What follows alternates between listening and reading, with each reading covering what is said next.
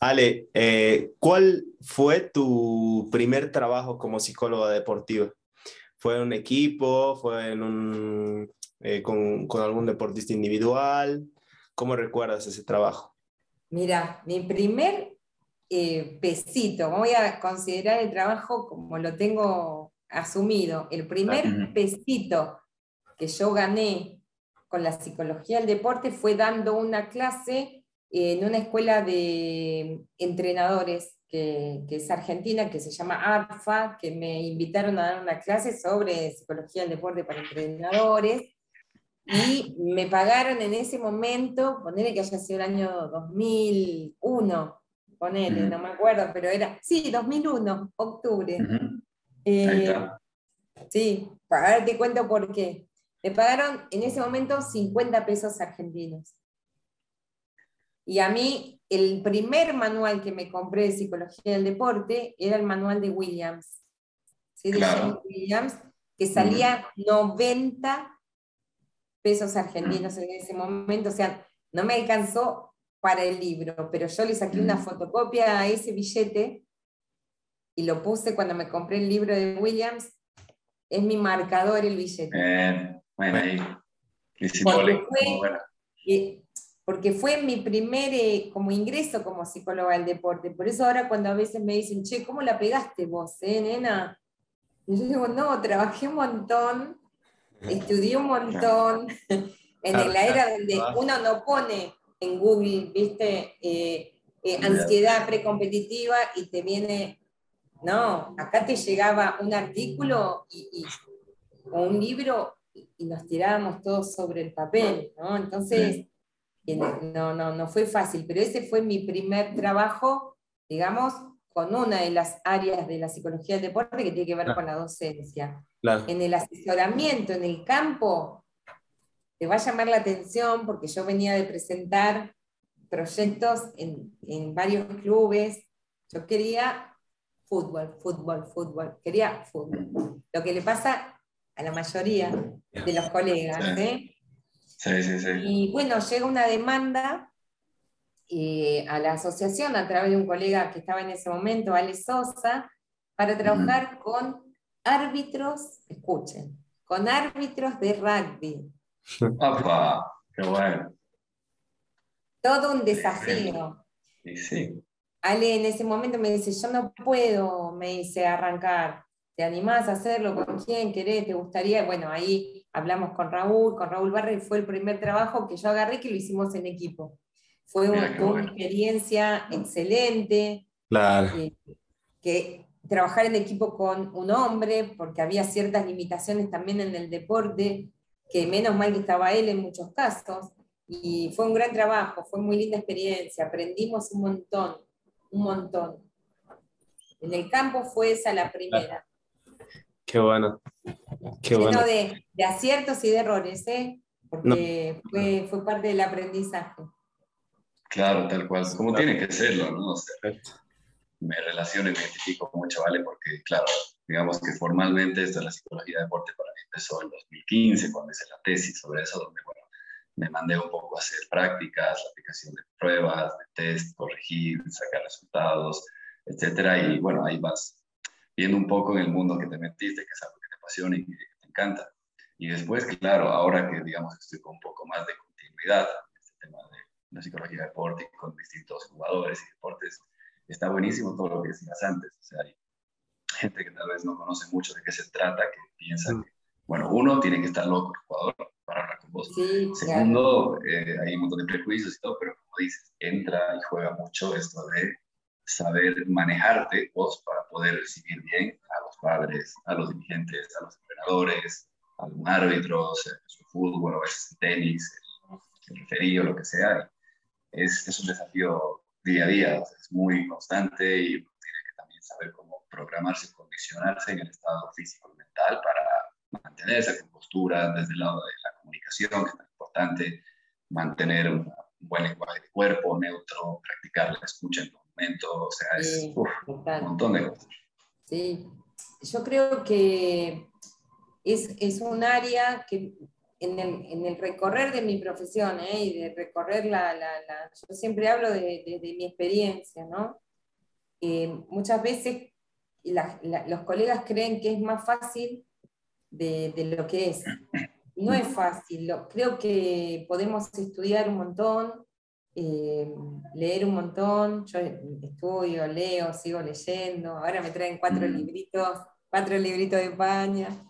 Entonces, a mí me gusta, me gusta, pero a veces creen que es más fácil porque se trata de deporte y eso a mí me, me duele porque no, lo más difícil que tiene el rol es justamente ser asertivo en, en, en, la comunicación, en el respeto, en la conducta, en lo que el otro ve, en lo que comunicamos, en el cuidado con la información, en la formación.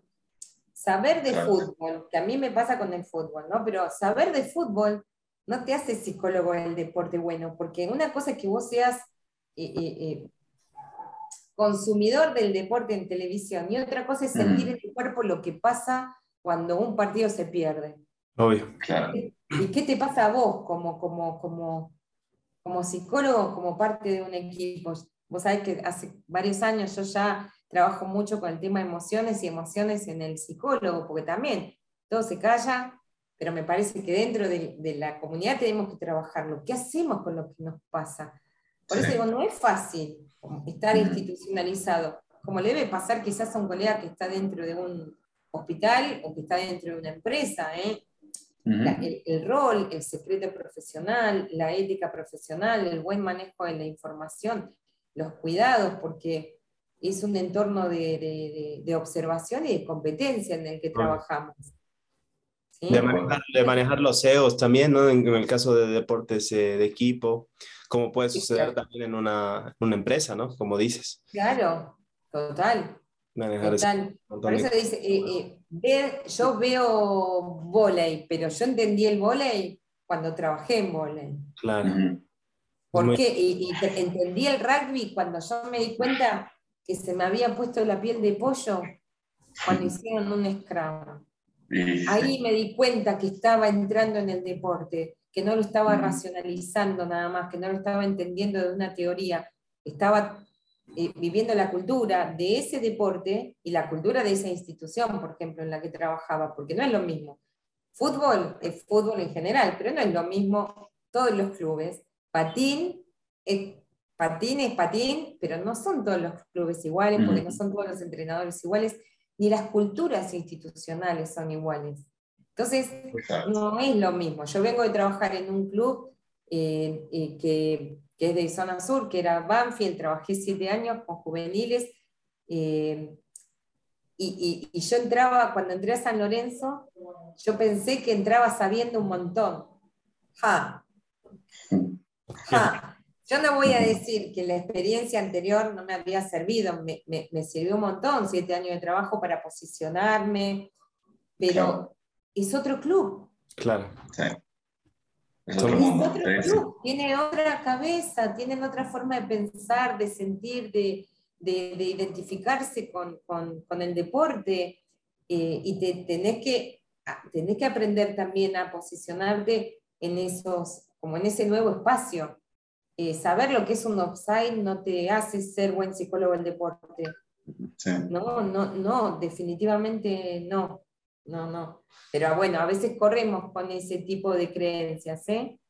Y de alguna manera tiene que ver con, con, el rol del psicólogo y a veces lo que nos cuesta establecer eh, el rol todavía. Sí, sí, sí, eso, eso que dices, Ale, te lo voy a decir justamente ahora, el tema del rol, digamos, es una de las cosas que más se me quedó de la experiencia con la especialidad, las prácticas, que también la, hicimos en el club con las chicas, con Sandra, etc.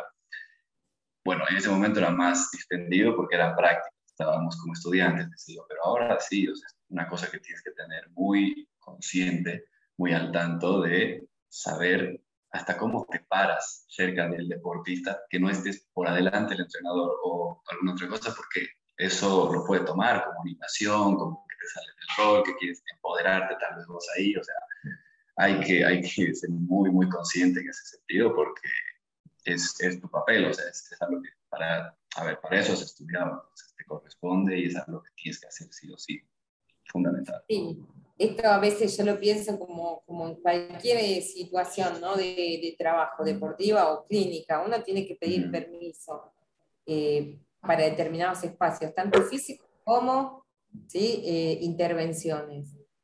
Total. Eh, hay entrenadores que quizás me dicen, ¿qué viste? ¿Me viste hoy? Sí, ¿qué me viste? yo siempre le pido permiso y le pregunto, ¿cómo quiere que le diga lo que vi? Despacito, más o menos que se lo dibuje para que no vela tanto, al hueso, ¿no? En esto de, buscar la, mejor forma y, estar que me, bueno, livianito, livianito, o el otro me dice, no, dale con todo, dale, dale, vos decime, también tiene que ver con el, grado de, de, trabajo que ya tengas con el, con el entrenador, por supuesto, y de relación, y de compromiso, y de respeto. Esto para mí, para trabajar con un entrenador, he aprendido que tenemos que tener con todos, ¿no? Pero eh, con el entrenador, un respeto mutuo por los espacios individuales y, tener valores en común también. Valores en común, sí. Yo trabajo como que me, me, me, encanta trabajar esa parte con los entrenadores cuando tenemos esos puntos en común, donde se alinean con el respeto, con la bajada de valores a los pibes, con, y es consistente. Yo encuentro un punto donde eh, trabajo mucho más cómoda, mucho más cómoda. Con el otro, con, otros también, pero siempre encuentro un punto de, trabajo eh, eh, y un punto en común. ¿sí? Compartimos algo para poder trabajar. Exacto, está buenísimo eso.